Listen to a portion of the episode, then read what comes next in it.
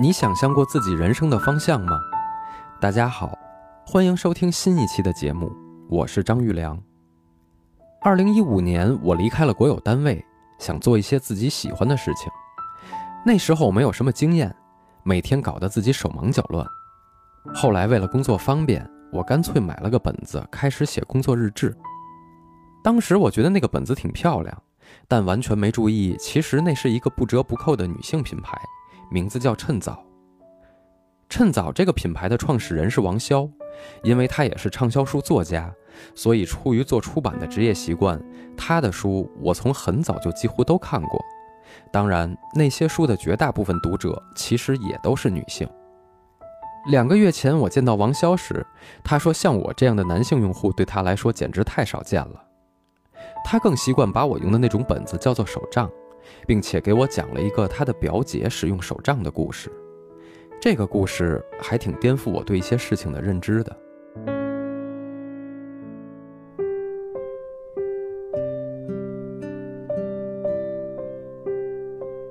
手账是个舶来词，是日本来的。咱们呢，早在七八十年代就有这么一东西，它叫工作日志、效率手册。所以我最早接触。手账这种东西的时候，跟我妈妈的工作特别相关。然后我妈妈是一个外事工作者，在一九九几年的时候，当时在华建厂投资企业，日本和德国多一些。那个时候，这些企业送给中国人的礼物，通常就是效率手册。然后呢，我妈妈就会把这些收到的效率手册拿回家。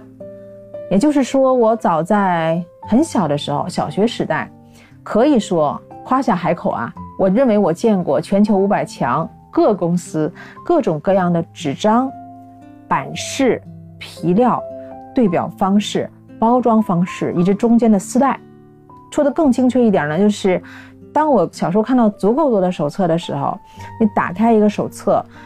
日期的编排方式，然后时间啊、月份，然后到每一天，它是以时间轴从上向下布置的吗？它还是以四象限方式来布置的？它还是以优先级方式来布置的？还是以叫垂直行业划分？这后来都成为时间管理界、手账界的一些基础知识，叫通识。但是我在小学的时候，这些东西我已经天然的心中种下了。当然了，那个时候很小，所以呢，我就每年挑一本呢，他来干嘛记作业啊？今天老师讲什么，我记下来。但是后来我才会知道，就是这个横格里面啊，纸上承载的从来都不是那些表格里面的东西，它有个宏大逻辑。但是我从什么时候开始真正的对这个东西产生迷恋呢？或者对计划这件事产生迷恋呢？还有更加一个比较重大的家庭影响。就是我有一个表姐，这表姐呢是我姨的女儿。那这表姐呢，她是一个学霸。后来她结婚了。那她结婚的时候，我才上高中，比我大很多。她嫁给了另外一个学霸。而这两个人呢，呃，每天的生活是我们这种凡人所觉得匪夷所思的。因为当时我在他们家补习数学。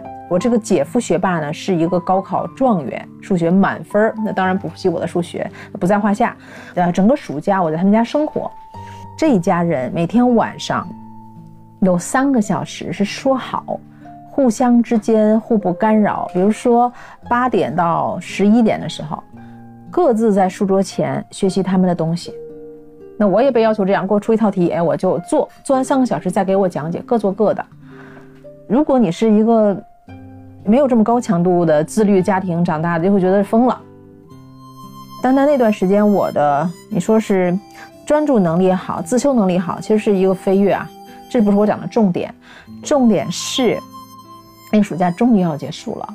快结束的时候呢，我就在我表姐的啊书桌看到了一个黑皮的效率手册。像我这种呃有偏好的人，一看见效率，马上拿起来看这纸啊，看这皮儿。我一翻开，发现这是我表姐的十年人生计划手册。也就是说，她在十年之前就把今时今日他想成为的人、他想做的事儿，然后考取的成绩，甚至他要结婚生子，然后继续要考托福、考 GRE，要去到美国再继续念书的全盘计划都在上面。当时我看到为什么觉得很恐怖呢？就是我可以清楚的看到他写的做计划的日期，但是在我看的那一刻，这个计划中百分之八十在过去几年中实现了，而且是我眼看着实现的。这事就很可怕，就是觉得啊，人生是这样可以处心积虑的计划的，而且能实现。然后呢，我就会从那里面非常确切的了解到啊，为什么他每天要需要三个小时，因为他们要考 GRE、托福去去美国继续上学深造。而且呢，那个时候你想，如果我们现在放到今天，如果一个女性她已经，或者说这一个家庭吧，他们已经结婚，并且他们已经生育的话，都有本职工作，还要去考取一个学位，然后带着全家去到美国重新开始，会是一个巨大的决定。但是呢，那时候我没有听到过他们说过任何一句关于这件事情的实现难度和负面评价，他们不会说说。好累啊，还要养孩子，未来怎么办？能不能行？没有过，就说好，今天三小时开始了，这是很可怕的。当我现在回忆起来，我印象特别深，就是我拿着那本黑效率手册，黑皮儿的，站在表姐的书房里。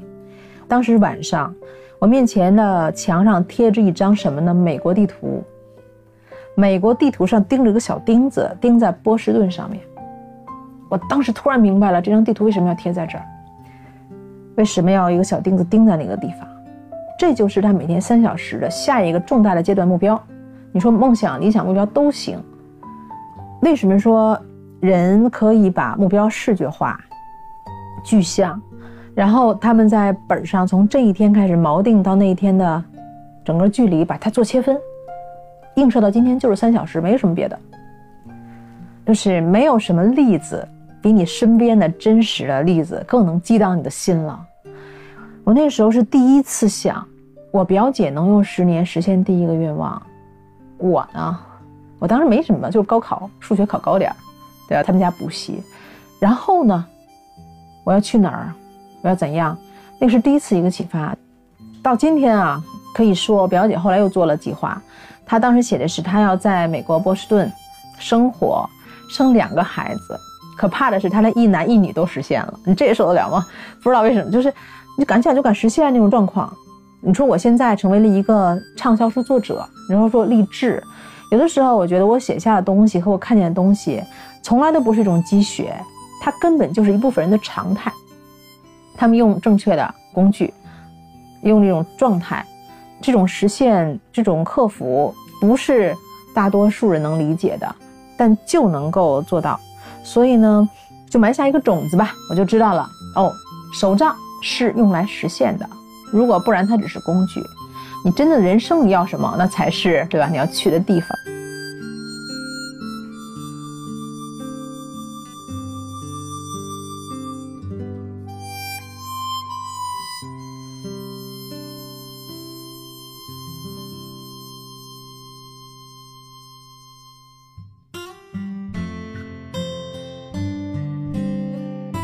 完王潇表姐的故事，就像她说的那样，我也觉得有点恐怖。而且我相信，可能大多数人都很难把那种极度自律的生活坚持下去。但是转念又一想，如果真的想做成点什么事情，除了制定好目标，然后一步一步朝着那个方向努力，好像也真的没有什么其他的办法。我们总是嫉妒别人光鲜的一面，但永远都不会了解人家背后有多刻苦。王潇和手账的故事到这里并没有结束。许多年以后，手账与他的人生越来越紧密，最终成为了他的职业。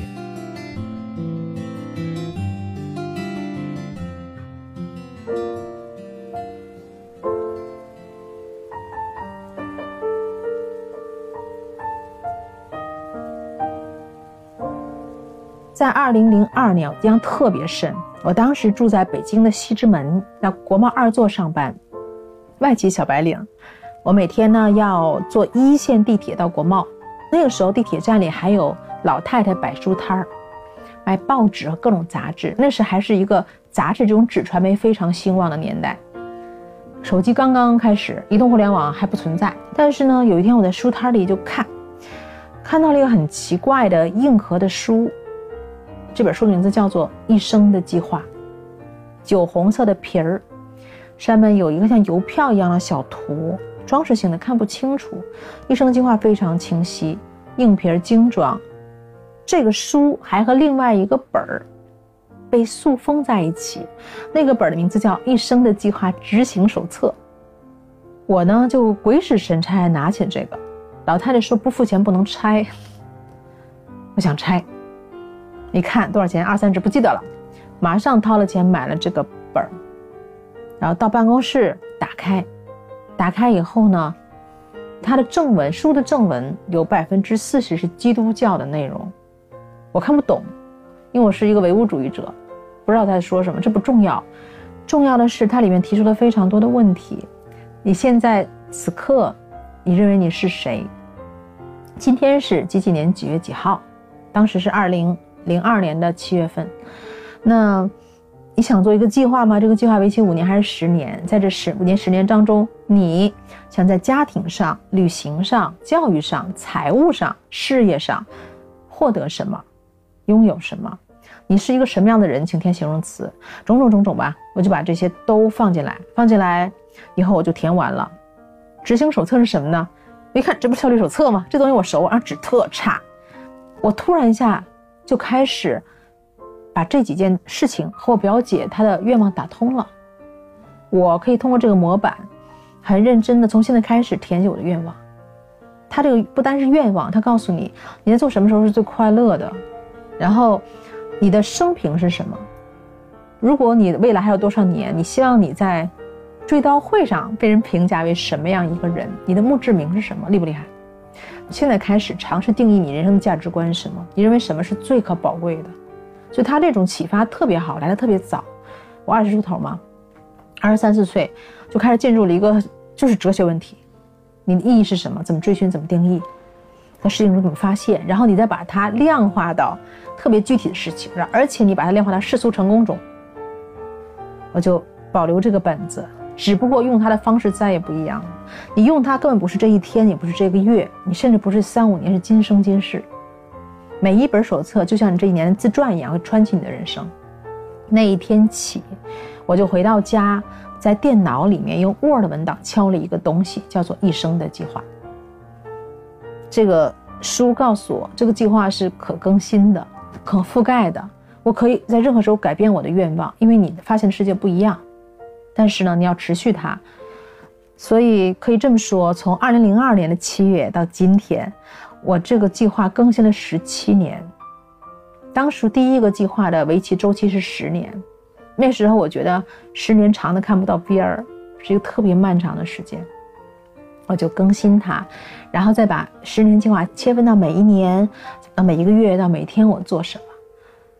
所以可以说我的手账之旅。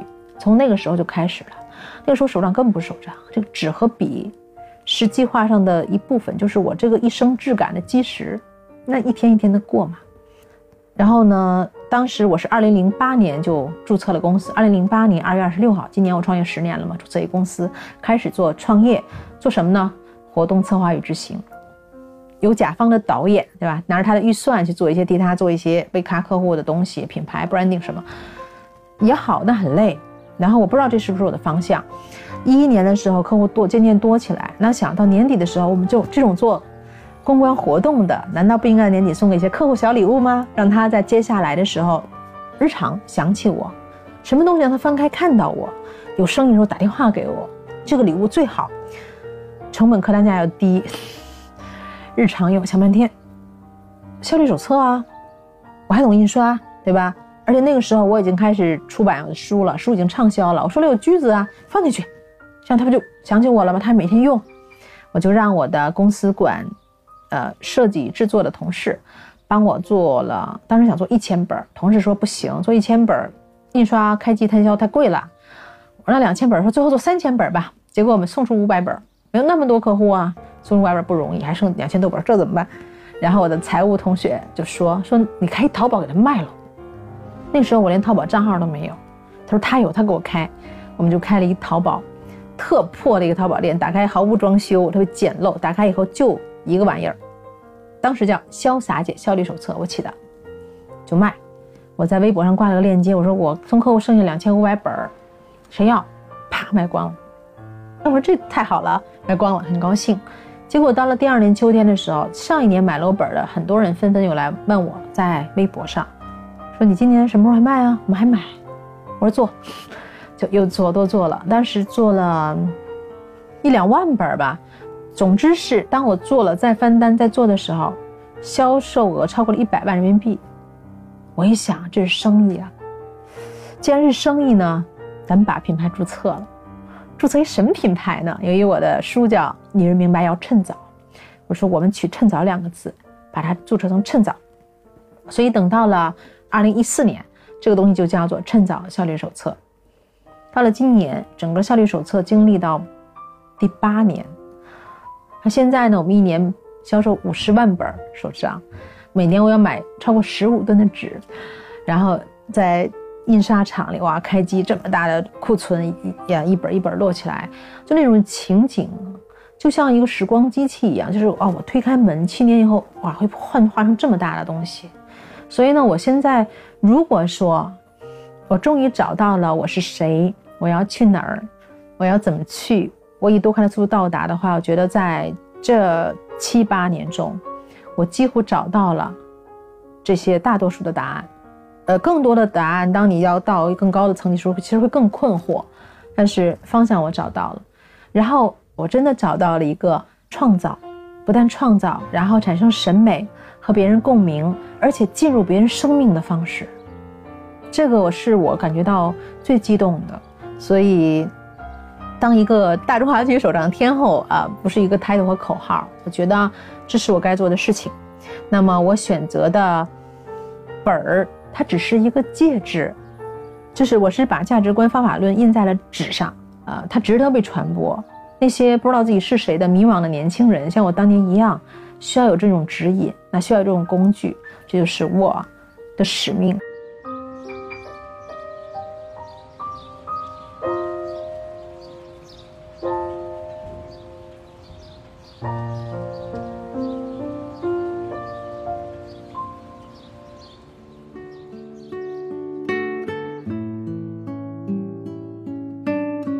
在我做这期节目的时候，正好赶上王潇新做了二零一九年的手账，我厚着脸皮要了几个，想当做福利送给大家。大家可以关注我们微信公众号“唯物论 FM” 里面的这篇文章，获得具体的福利信息。王潇本来的创业方向是活动策划，但在一系列的机缘巧合之下，他把职业方向改成了自己从小就熟悉的手账。有时候我们从事一种职业。很难说到底是谁选择了谁，也许这就是命运吧。每个人都有选择自己人生的权利，不一定非要出人头地，但我们也总要遵从自己的内心，找到一个未来的方向或是目标。如果什么都没有，真的就像一艘在大海里迷航的船，风吹到哪儿，我们也就跟着飘到哪儿。但是这样的话，哪天才能靠岸呢？